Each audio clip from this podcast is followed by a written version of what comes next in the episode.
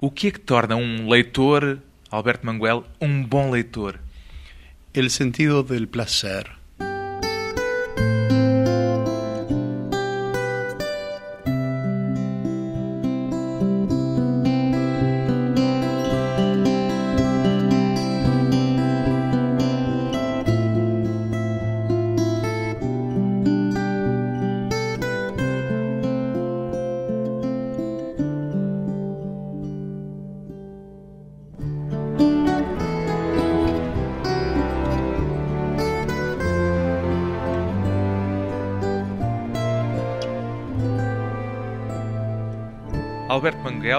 54 anos, escritor, ou seria mais justo, seria melhor identificá-lo dizendo leitor?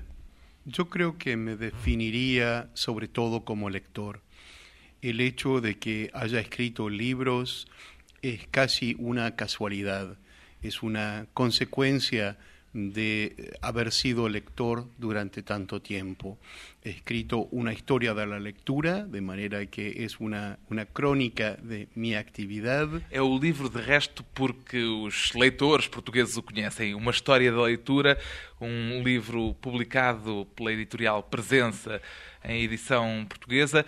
Um livro que, de certa forma, além de um estudo sobre o ato da leitura, é um testemunho da sua própria história pessoal como leitor. De que forma é que um leitor adquire personalidade própria?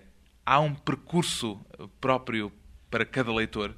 Yo creo que sí. Por eso mi libro se llama Una historia de la lectura Y no a historia. lectora. Sí.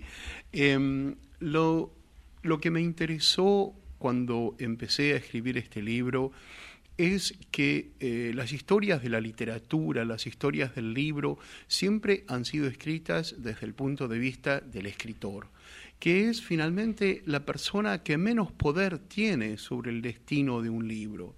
Es el lector quien decide si un libro va a quedar o no, es el lector que decide si un libro será un clásico o no, incluso es el lector que decide qué es ese libro. A lo mejor, por ejemplo, Camões quiso escribir eh, un eh, poema eh, para justificar la existencia del reino de Portugal, pero los lectores lo leen hoy como parte de la literatura clásica o como un testimonio de un viaje alegórico. En todo caso, es el lector quien determina lo que es un texto. E cada leitor é um leitor individual ou há essa figura do leitor arquétipo, do leitor em sentido geral? Ambas cosas, cada lector es un individuo y cada lector lee dentro de la comunidad de lectores. Nosotros no podemos leer, por ejemplo, eh, Don Quijote de una manera individual. Estamos rodeados de las lecturas del Quijote, estamos rodeados de la historia del Quijote. Ler o Quixote pela primeira vez sem qualquer sensação de partilha com o resto do mundo seria um pouco como a história do menino selvagem. Yo creo que sí, es, es como en aquellas experiencias que trataban de hacerse en el siglo XVIII para descubrir cuál era la lengua original. Y por ejemplo, eh, el emperador Federico II hizo colocar a dos eh, niños en un lugar desierto para que nadie les hablase, para descubrir cuál era la lengua original, entonces sin ninguna influencia. Los niños murieron y yo creo que eh, un lector que se enfrente sin ninguna influencia a, a, a, un texto, de alguna manera también moriría. De todas maneras, esa experiencia es imposible. Nunca somos inocentes. No, no existe lector virgen. No existe leitor virgem e aprende-se a ler tal como se aprende a escrever, aprende-se o ato da leitura em cada nova leitura que se faz? Yo creo que sí, porque eh, cada texto propone de alguna manera una nueva aventura para el lector el lector tiene que determinar cómo va a recorrer ese, ese libro nuevo. Y eso eh, e, está influido no solo por, por, el libro, no solo porque sea una novela de esa de Queiroz o de John Grisham, eh, eso está determinado también, por ejemplo, por el tiempo que tiene el lector, por, por cómo se siente el lector. Un lector con dolor de muelas va a leer de una manera distinta. ¿Dolor de muelas o qué? Dolor de dientes, sí. Eh, va a leer de manera distinta que un lector que acaba, eh, por ejemplo, de tener una aventura amorosa. Eh, el sentimiento que nosotros traemos a la lectura también determina la lectura. Li uma frase sua em que dizia que tem a sensação de que cada livro é como se fosse a primeira ou a última frase de um imenso livro, de que todos os livros, eh, em certo sentido, fazem parte. De que forma é que os, os livros, eh, para cada leitor individualmente, fazem um eco entre si e rimam uns com os outros eh, na sua perspectiva de leitor? Es una idea bastante antigua, eh, la expresó Shelley, por ejemplo, en Inglaterra, la expresó, la expresó Paul Valéry en Francia, la noción de que toda la literatura es parte de una sola obra y entonces como lectores nosotros contribuimos a la creación de esa obra anónima finalmente. Nosotros como lectores traemos nuestra experiencia personal a una lectura, pero estamos eh, unidos, estamos ligados eh, a las lecturas de los otros. Lo que me parece importante, interesante, es que somos una comunidad casi secreta. Nosotros los lectores, si bien eh, nos reconocemos, por ejemplo, ese sentimiento de identidad cuando vemos, por ejemplo, en un tren o en un parque o en un café alguien con un libro que nos gusta, hay una relación ya de amistad, ¿no? Con esa persona que está leyendo algo que nosotros sentimos como íntimo. A primeira coisa a fazer é ver o que que está a ler essa pessoa que vai no comboio, no metro ou no autocarro. É quase um vício perceber que livro é que tem na mão. Pero porque nos da la identidad de esa persona, ¿no? Si usted está leyendo un libro que a mí me gusta, entonces de pronto siento una hermandad con usted, aunque yo no lo conozca, porque hemos, hemos tomado esa misma parte del mundo, de la experiencia. Y sin embargo, nuestra comunidad permanece secreta, como yo decía al principio, eh, se le ha dado publicidad a los escritores pero nuestro poder, el poder de los lectores, ha sido dejado de lado e eu penso que já é hora que se celebre. O leitor verdadeiro e profundo é aquele que é um leitor compulsivo. Há uma frase de um escritor português que, que há tempos dizia: Tenho que ler, se for eh, no comboio ou no autocarro, nem que seja a lista telefónica, tengo que leer cualquier cosa, si no haber más nada para leer, es la lista telefónica que leo. Cervantes dice eso en la introducción al Quijote, donde dice que tiene la manía de, los papeles, entonces tanto hace así que si ve un papel por, el suelo, lo levanta y lo lee. Eh, nosotros conocemos esa, esa impulsión y yo creo que es de alguna manera uno de los impulsos eh, definitorios del ser humano yo creo que como seres humanos somos eh, animales que descifran el universo. Yo creo que como seres humanos tenemos la conciencia de que el universo son signos que piden que se los revele y nosotros por medio de la lectura, la lectura de palabras, pero también la lectura de imágenes, la lectura de sonidos, la lectura de impresiones, tratamos de desentrañar el universo porque en el fondo somos optimistas, porque en el fondo creemos que el universo tiene sentido. Que el universo no es un caos eh, sin cualquier tipo de orden y que hay una forma de, pelo menos, ordenar ese caos. ¿Es esa idea de biblioteca, por ejemplo? Exacto. Yo creo que eso justifica eh, la idea de biblioteca. La biblioteca es un monumento a esa fe, a la fe de que el universo tiene sentido. Eh, de las distintas maneras en las que ordenamos una biblioteca, las distintas maneras en las que eh, tratamos de eh, dividir los conocimientos, las creaciones del mundo intelectual, nosotros tratamos de lograr una, una cifra que nos dé la clave del universo. Por supuesto, no lo hemos logrado, pero que algo sea imposible no hace eh, que no se realice. ¿Por qué no eh, emprender una aventura imposible? Es mucho más gloriosa. a aventura de lendo organizar o mundo. Depois de uma curta pausa, voltamos à conversa com o escritor Alberto Manguel, o autor de Uma História da Leitura. Leitor de Borges, em dois sentidos: no sentido em que lê Borges e no sentido em que leu para Borges.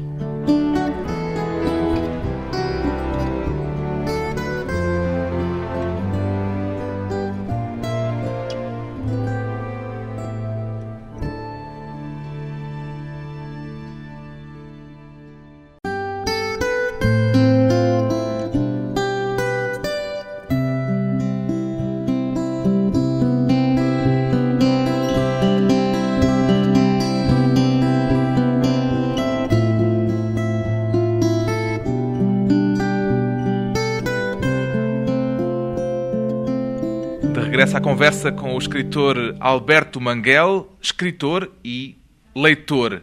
É assim que gosta de se ver identificado. Leitor, por exemplo, da obra de Borges, mas também leitor, muito jovem, adolescente, para o próprio Borges. Como é que Borges o chamou para ler para ele os livros que ele queria lidos e não podia ler por uh, incapacidade de visão? Borges quedó ciego a más o menos la edad que tengo yo ahora, alrededor de los 50 años. Ya había empezado a enseguecer a partir de los años 30, pero eh, cuando yo estaba trabajando en Buenos Aires, en una librería inglesa y alemana, Borges ya estaba ciego y se hacía acompañar por su madre, que tenía casi 90 años, para buscar libros. Y él le pedía a mucha gente que viniese a leerle porque su madre se cansaba. Y yo fui uno de esos afortunados, uno de esos elegidos. Afortunados. Encara como uma sorte essa experiência que teve de leitura para Borges. Porquê? Porque Borges era sobre todo un lector extraordinario, eh, fue un escritor, eh, uno de los más importantes, por supuesto, de nuestra época, pero creo que fue el lector más importante de nuestro tiempo, porque nos enseñó la generosidad de la lectura. Borges impuso eh, en una serie de, textos la, la, las reglas del lector. El lector que puede crear un texto, como en Pierre Menard, eh, autor del Quijote. E quais são essas regras do leitor? A cartilha básica do bom leitor? Esas reglas se encuentran justamente en esos textos. En Pierre Menard, la noción de que es el lector el autor de un texto. Eh, Borges sugiere, por ejemplo, leer La imitación de Cristo de Kempis como si fuese escrita por James Joyce. ¿no? Entonces eso es renovar un texto. También propone en el examen de la obra de Herbert Quain eh, que a través de cualquier lectura, de cualquier obra, nosotros podemos conocer las otras. Es decir, el lector que crea la literatura a partir de una obra. Es una idea que toma también en Los precursores de Kafka, donde dice que cada escritor crea sus propios precursores. No fundo, procurar os ecos em cada obra particular desse tal livro universal de que falava há pouco. Esa es la, la, el, el, resumen, digamos, de esa ética del lector de Borges, que se encuentra en eh, el texto La Biblioteca de Babel, donde eh, todos los libros ya existen, porque la combinación de las letras del alfabeto, si bien es enorme, no es infinita. Entonces, eh, alguien que pudiese combinar todas esas letras de una manera eh, eh, constante, llegaría a conocer todos los libros posibles. Eh, Borges propone entonces esas, esas nociones de lectura, pero también las proponía de manera íntima, porque cuando yo le leía a Borges, Borges elegía un texto. Borges decía, por ejemplo, vamos a leer a Kipling o vamos a leer a Henry James o vamos a leer a esa de Queiroz, que era uno de sus, sus escritores más eh, preferidos. Entonces, Borges decía, este es el texto que vamos a leer. La voz era mía, yo leía, pero era Borges quien indicaba cuando interrumpíamos. ¿Interrumpía frecuentemente? Muy frecuentemente. Nunca llegábamos al final de un texto, porque a Borges le interesaba cómo estaba construido el texto. A Borges le interesaba desmenuzar el texto para ver cómo se combinaban las partes, cómo se elegía una palabra y también para hacer asociaciones con otros textos, porque su memoria era colosal. E ao esmiuçar esses textos ia buscar outros textos que, de alguma forma, ecoavam naquele, tinham ecos naquilo que estavam a ler. Saltavam de livro para livro, por exemplo? Ah, todo el tiempo. Y, y sobre todo eh, que a veces no necesitaba el otro libro porque él conocía el texto de memoria. Entonces hacía una especie de collage de textos eh, e, en el cual se creaba un texto nuevo que era la lectura de Borges. Nosotros empezábamos con un texto de Kipling que le hacía pensar en un texto de Platón, que le recordaba eh, un, un, argumento de Agatha Christie, que le recordaba un poema de Enrique Banch y así sucesivamente. Era un carrossel permanente. Era, era, era un caos organizado. Como é que, nessa altura, o Alberto Manguel tinha, era um adolescente? 16 años, sí. Yo leí para Borges, lo conocí cuando tenía 15, leí hasta más o menos los 18 años. Conheceu muitos dos livros que hoje são seus livros de referência nessas leituras junto de Borges? Claro que sí, porque eh, fue Borges eh, quien, quien me hizo descubrir lectores eh, y escritores que, que, que, ahora son míos, ¿no? Eh, pero creo que eso pertenece a la generosidad de todo lector uno de los impulsos que tiene el lector no es solo de coleccionar libros, de apropiar libros, sino también de compartir libros, de decir, tienes que leer este libro, usted no es amigo mío si no le gusta también este libro. ¿Faz a diferencia entre bibliomanía y bibliofilia? Yo creo que sí. Eh, la bibliomanía, como, como la palabra lo indica, eh, es una impulsión casi enfermiza, donde lo que importa es sobre todo el, el, el, objeto y el hecho de poseer ese objeto, pero no por la lectura misma. Yo creo que el bibliófilo, eh, si bien se interesa también al, al, al objeto libro, se interesa al, al, al, libro y entonces vamos a, proponer un, una nueva palabra que no es eh, ni la una ni la otra y que sea bibliómano. un bibliómano sería alguien que ama la lectura por la lectura y que ama un libro porque ese es el libro en el cual descubrió un texto que le es importante. ¿Cuál es el libro de su vida, Albert Manguel? no hay un libro de mi vida, hay, hay, hay, un libro de distintos momentos de mi vida. La pregunta era, eh, era provocatoria, por eso mismo. Claro que sí. Bueno, es que eh, yo comparo muchas veces el acto de leer al acto amoroso. Y entonces es cierto que a veces encontramos una persona para toda la vida, pero eh, también es cierto que amamos muchas distintas personas de distintas maneras en distintos momentos. Y lo mismo ocurre con los libros. Hay libros que me han seguido toda la vida desde que los he descubierto.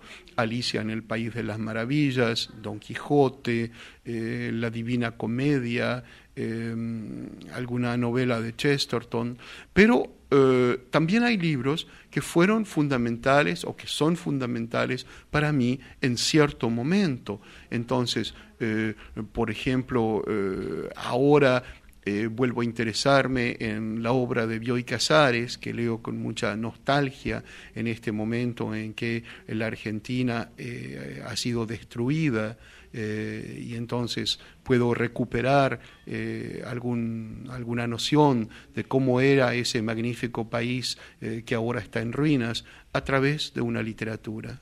As paixões pelos livros e os livros que marcam as nossas vidas. Depois de uma curta pausa, voltamos à conversa com Alberto Manguel, o autor de Uma História da Leitura. Vive em França, nasceu na Argentina, é canadiano.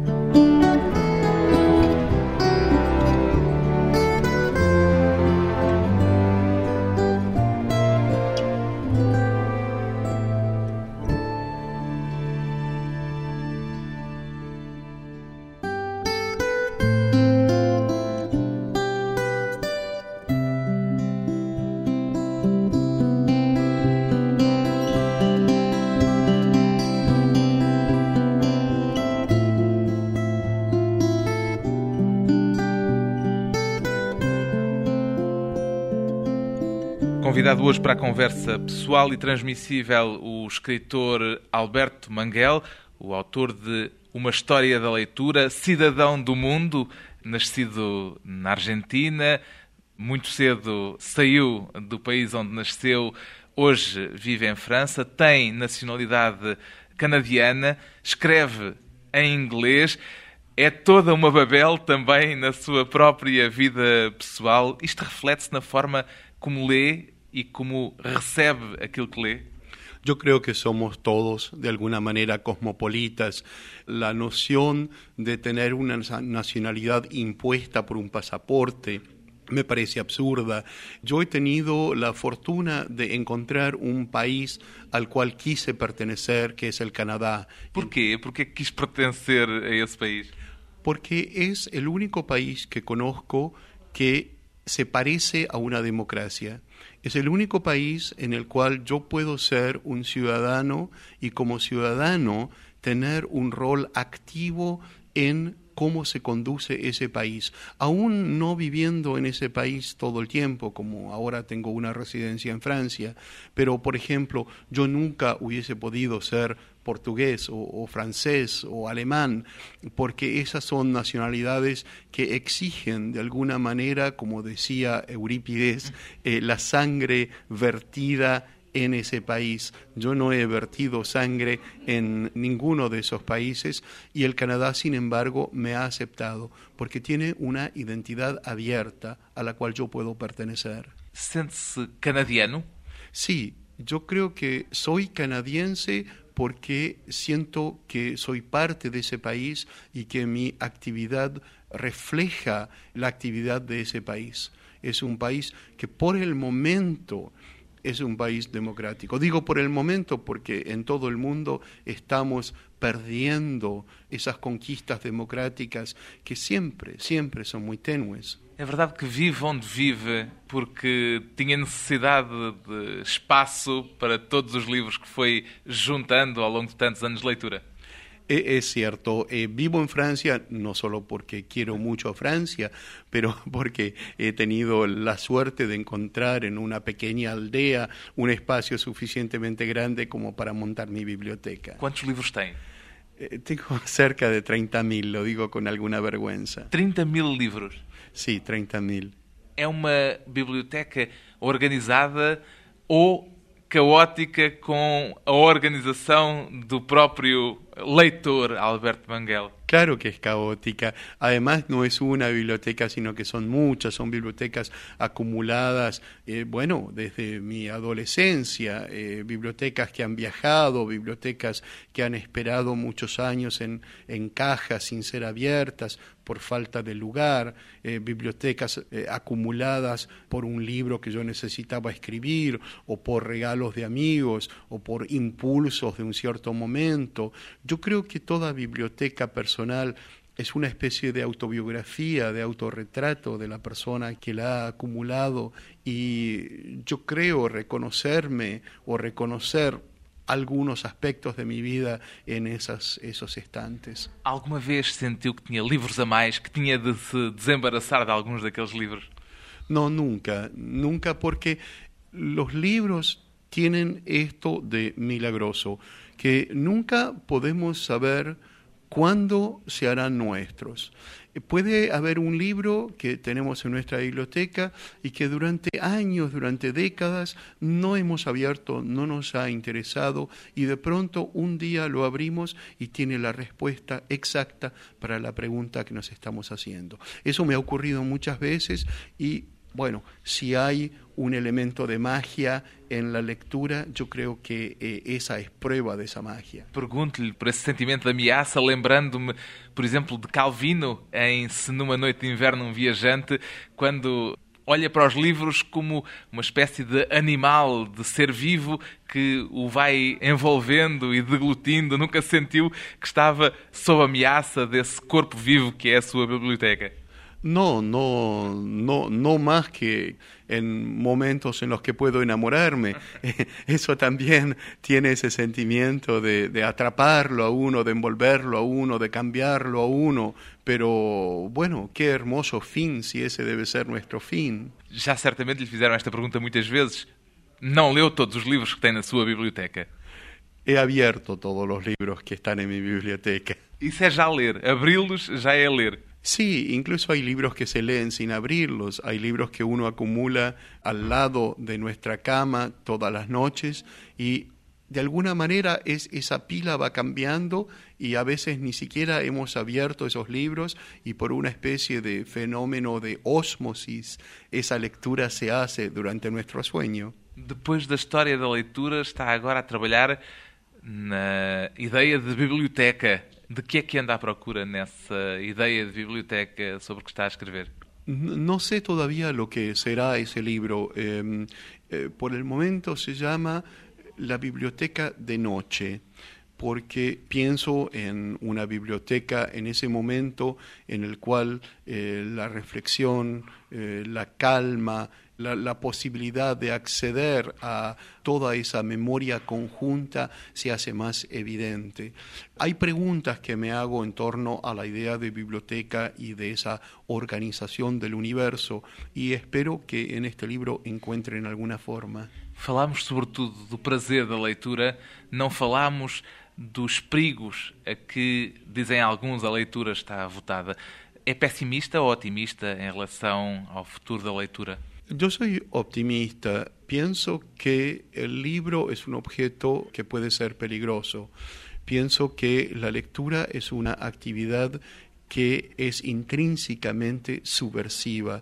Y entonces, por esa razón, yo pienso que los que están en posiciones de poder siempre temen el poder del lector porque eh, el lector desentraña realidades o por lo menos tiene la posibilidad de eh, abrir un dogma o una propaganda y leer a fondo para destruirla. Entonces yo creo que nuestras sociedades tienen miedo de la lectura, tienen miedo del lector. Al mismo tiempo han convertido, hemos convertido al libro en un objeto comercial, de manera que las grandes multinacionales que antes no se ocupaban del libro, ahora sí se ocupan de la industria editorial, de la industria librera, quieren destruir al pequeño editor, al pequeño librero, al verdadero librero, creando estos inmensos supermercados. Mas ao mesmo tempo pode dizer-se democratizam ou não, não a leitura? Não. No sé cuántas veces tengo que decirlo, pero eh, no, las grandes superficies no democratizan la lectura. Lo que hacen es convertir la lectura en un objeto de venta para que eso rinda a una compañía X. Pero eh, el interés que tiene, por ejemplo, un librero de hacer pasar la lectura, de hacer conocer ciertos libros, de promover una cierta curiosidad intelectual, de compartir secretos, todo eso las compañías eh, de grandes superficies no la tienen.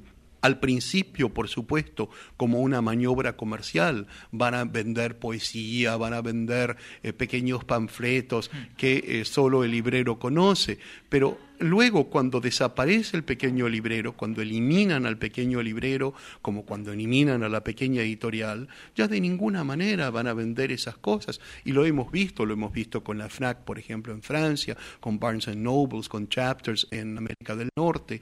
Eh, no, es, es una maniobra nefasta y aunque parezca al principio que están poniendo más libros a la disposición de más gente, finalmente lo que hacen es eliminar la verdadera tarea, el verdadero poder del librero y del editor. ¿Qué está a leer ahora, Alberto Manguel? Ahora estoy eh, leyendo una novela brasilera eh, excelente de Milton Harán que se llama Dos Hermanos. Dois Irmãos. Sí, que, es, eh, que me parece excelente. Em, estoy también leyendo una novela canadiense del escritor Rohinton Mystery que se llama Family Matters, Asuntos de Familia, que acaba de aparecer. Bueno, esos son, son dos de los libros que estoy leyendo ahora. Ou seja, não lê um livro de cada vez, ordenadamente e com disciplina absoluta. No, no soy monógamo. Assim, a bigamia do leitor. Poligamia. A poligamia de leitor de Alberto Manguel, refletindo sobre livros, leitura, leitores e tentando ordenar o mundo a partir da sua biblioteca.